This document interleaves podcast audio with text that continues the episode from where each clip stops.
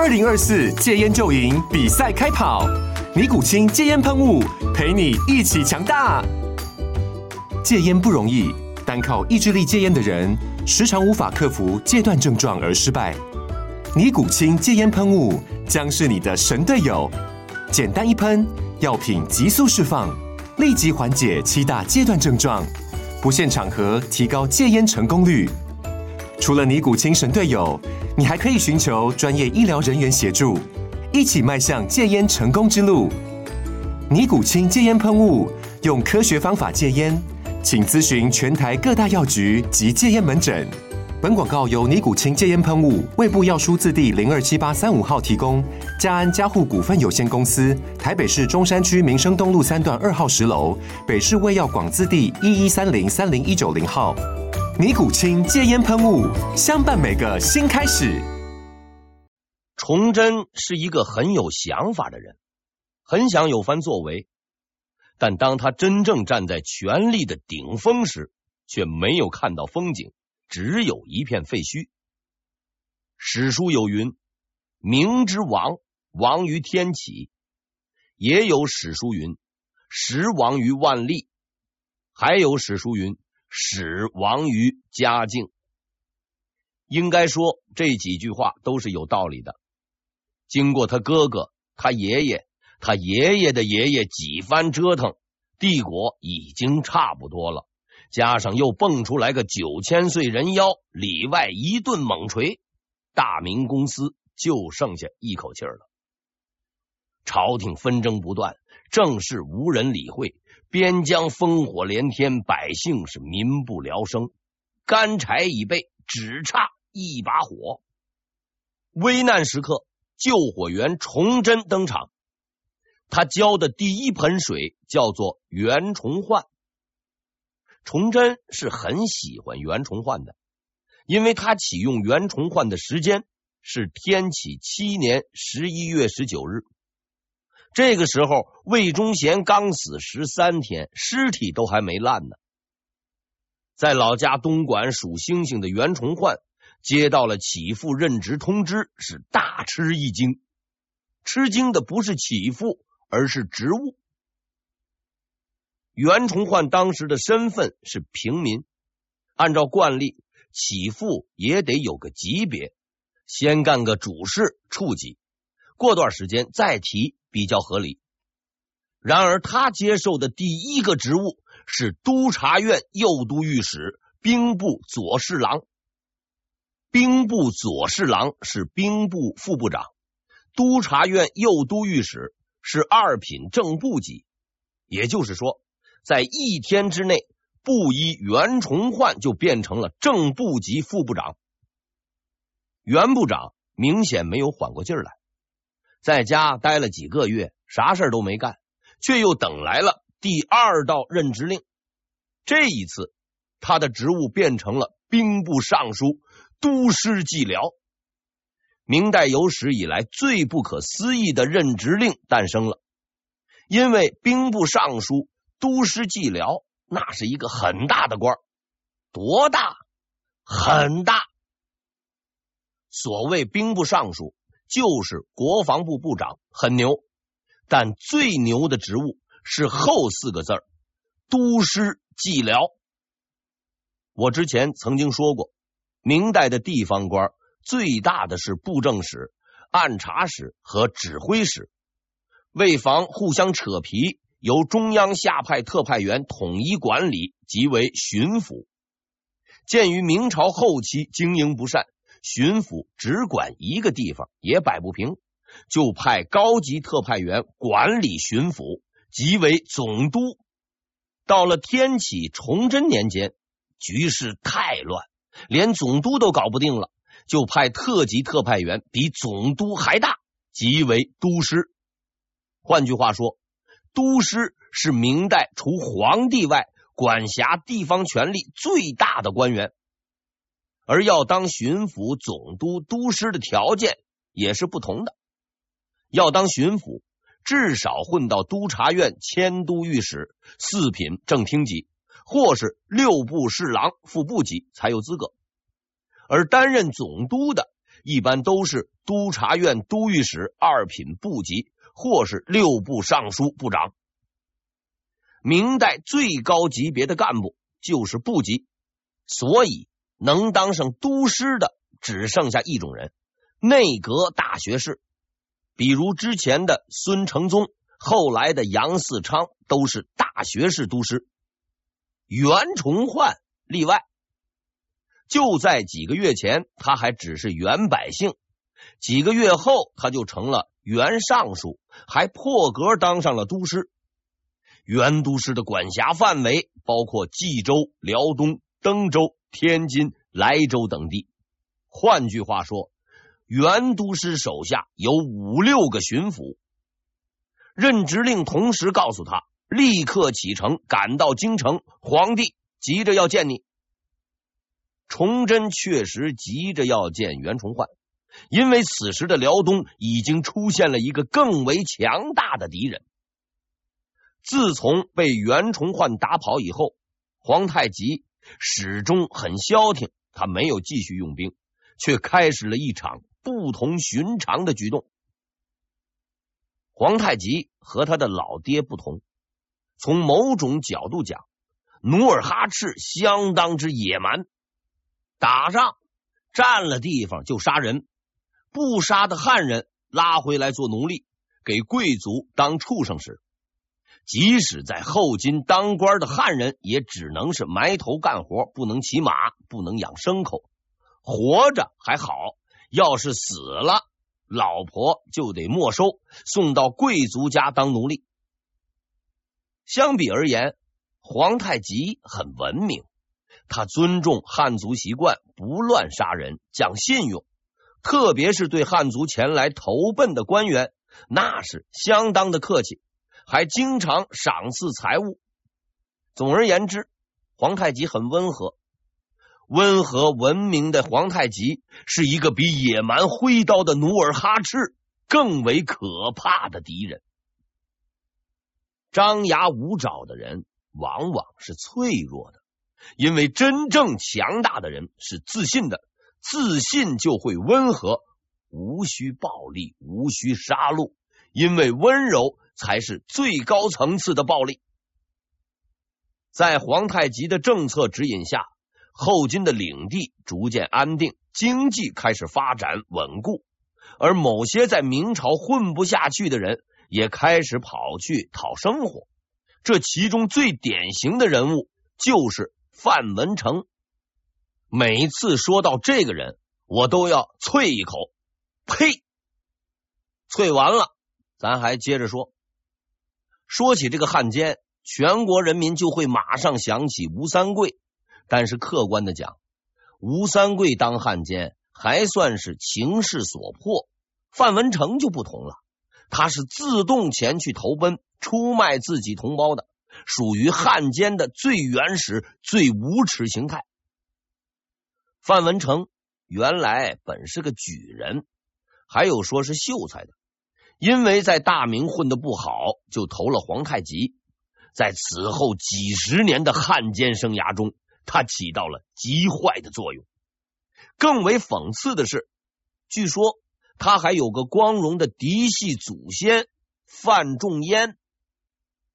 想当年，范仲淹同志在宋朝那是艰苦奋斗，抗击西夏。他老人家如果在天有灵。估计是要被气的修改家谱的。不过自古以来，爷爷是好汉，孙子哭着喊着偏要当汉奸的实在是太多。古代有古代的汉奸，现代有现代的汉奸。此所谓汉奸恒久远，遗臭永流传。在范文成的帮助下，皇太极建立了朝廷机构，完全仿照明朝。开始组建国家机器，改造奴隶制制度，为进入封建社会而努力。要对付这个可怕的敌人，必须立刻采取行动。在紫禁城里的平台，怀着憧憬和希望，崇祯第一次见到了袁崇焕。这是一次十分重要的召见，史称平台召对。他们见面的那一天是崇祯元年七月十四日。顺便说一句，由于本人数学不好，在我以上叙述的所有史实中，日期都是依照原始史料使用阴历。如果我没记错的话，阴历七月十四日是鬼节的前一天。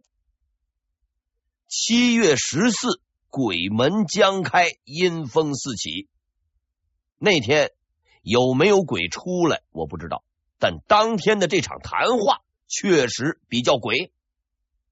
谈话开始，崇祯先客套，狠狠的夸奖袁崇焕，把袁督师说的是心潮澎湃，此起彼伏。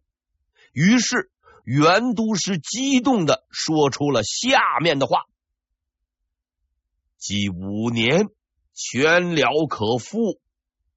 这句话的意思是，五年时间，我就能恢复辽东，彻底解决皇太极。这下吹大发了。百年之后的清朝史官们，在经过时间的磨砺和洗礼后，评选出了此时此刻唯一能够挽救危局的人。但这个人。不是袁崇焕，而是孙承宗。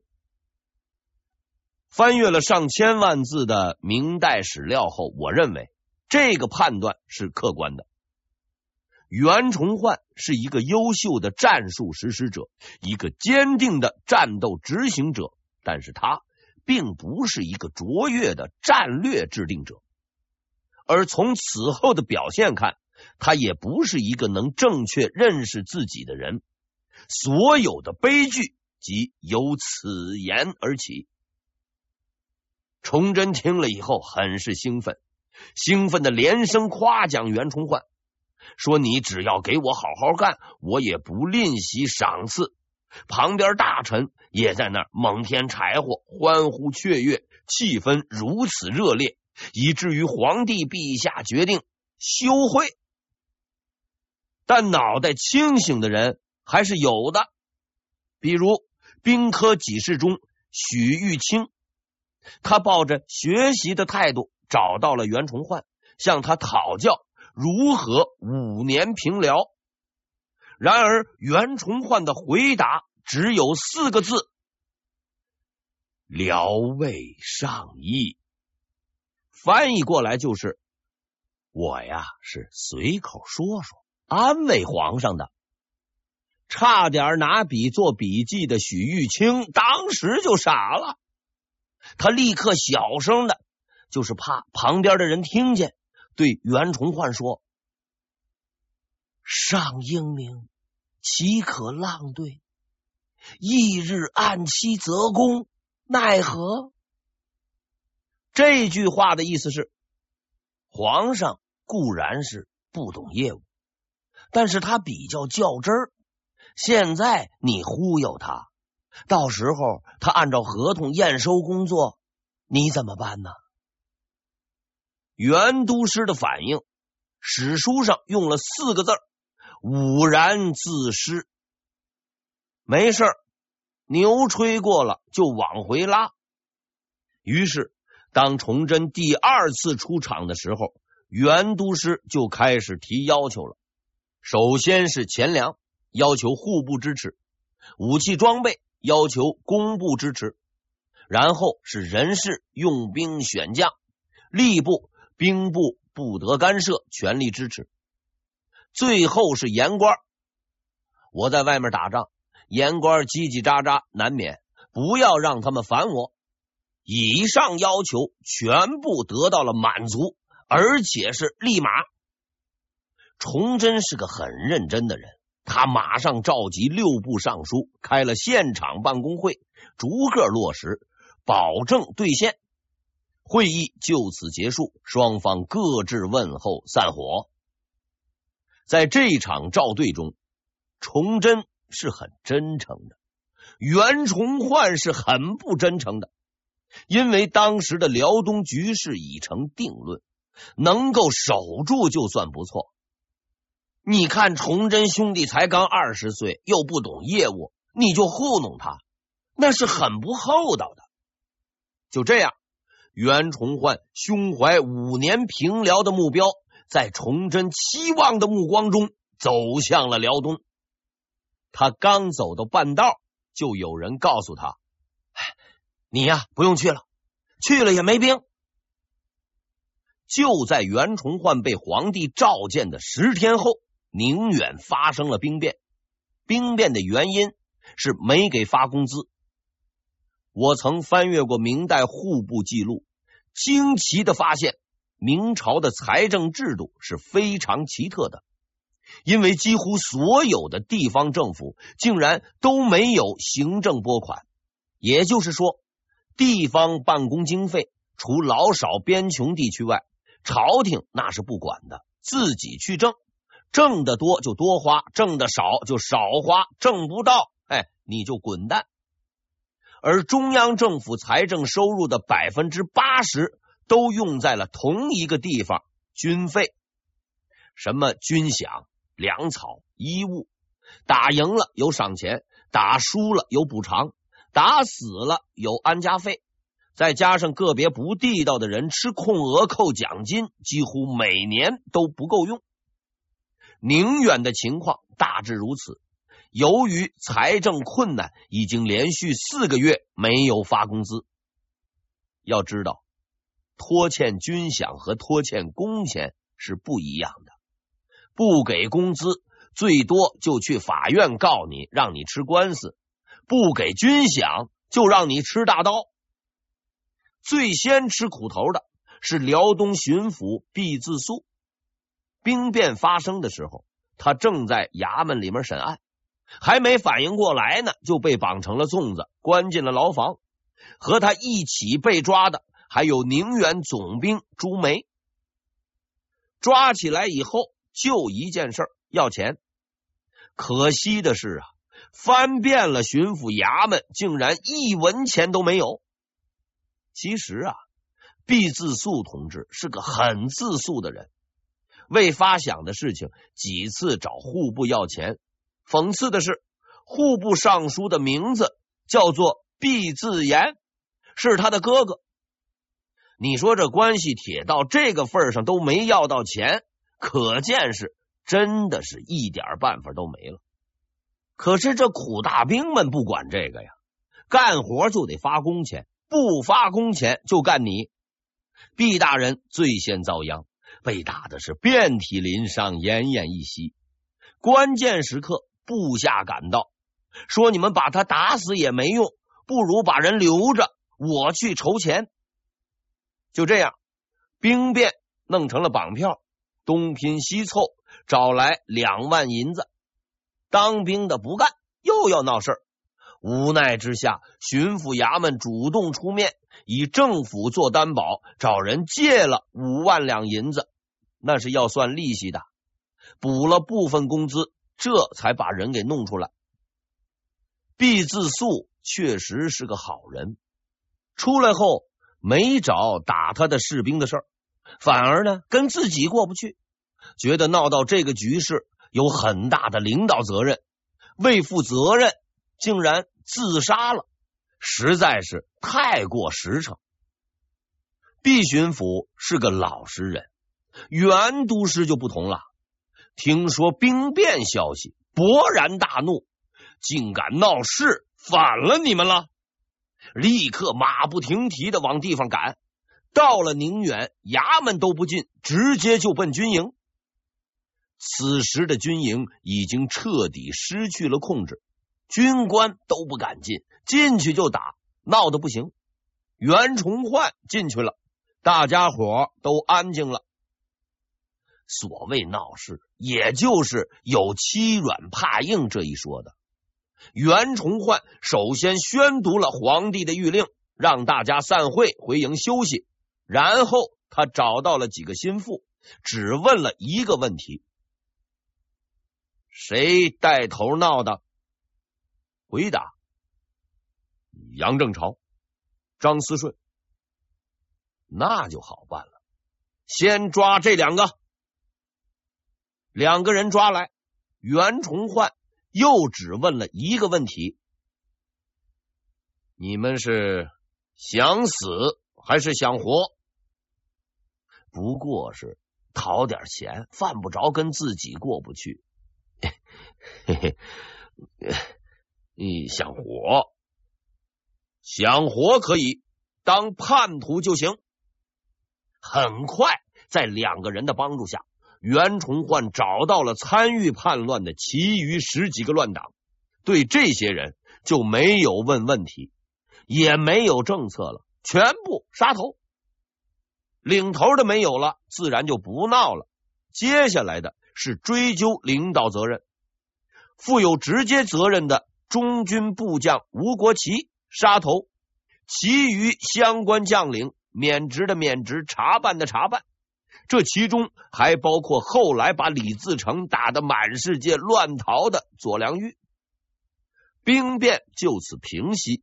但是问题没有解决，毕竟物质基础决定上层建筑，老不发工资，玉皇大帝那也镇不住啊。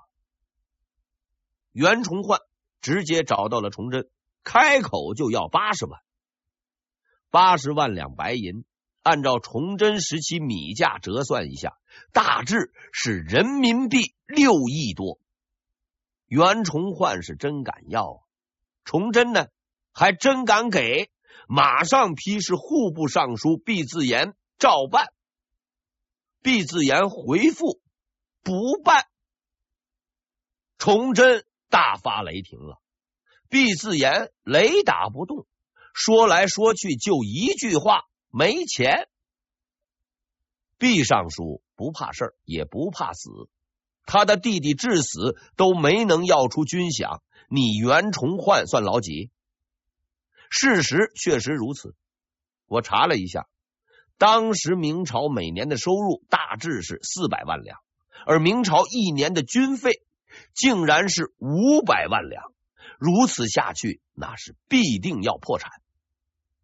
明朝其实啊就是个公司，公司没钱要破产，明朝没钱就完蛋。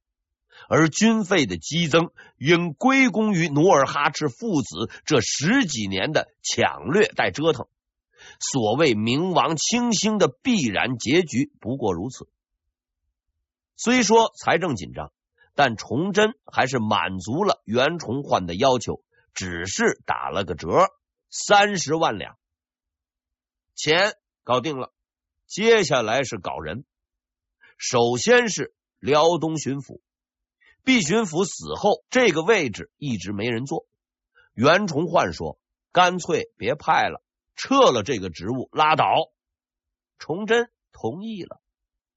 然后袁崇焕又说：“登州、莱州两地啊，这都是归他管的，干脆也不要巡抚了，都撤了吧。”崇祯又同意了。最后，袁崇焕还说。为方便调遣，特推荐三人：赵帅教何可刚、祖大寿。他的帖稿：赵帅教为山海关总兵，何可刚为宁远总兵，原任总兵满贵、麻登云。这是非帖稿，另行任用。崇祯还是同意了。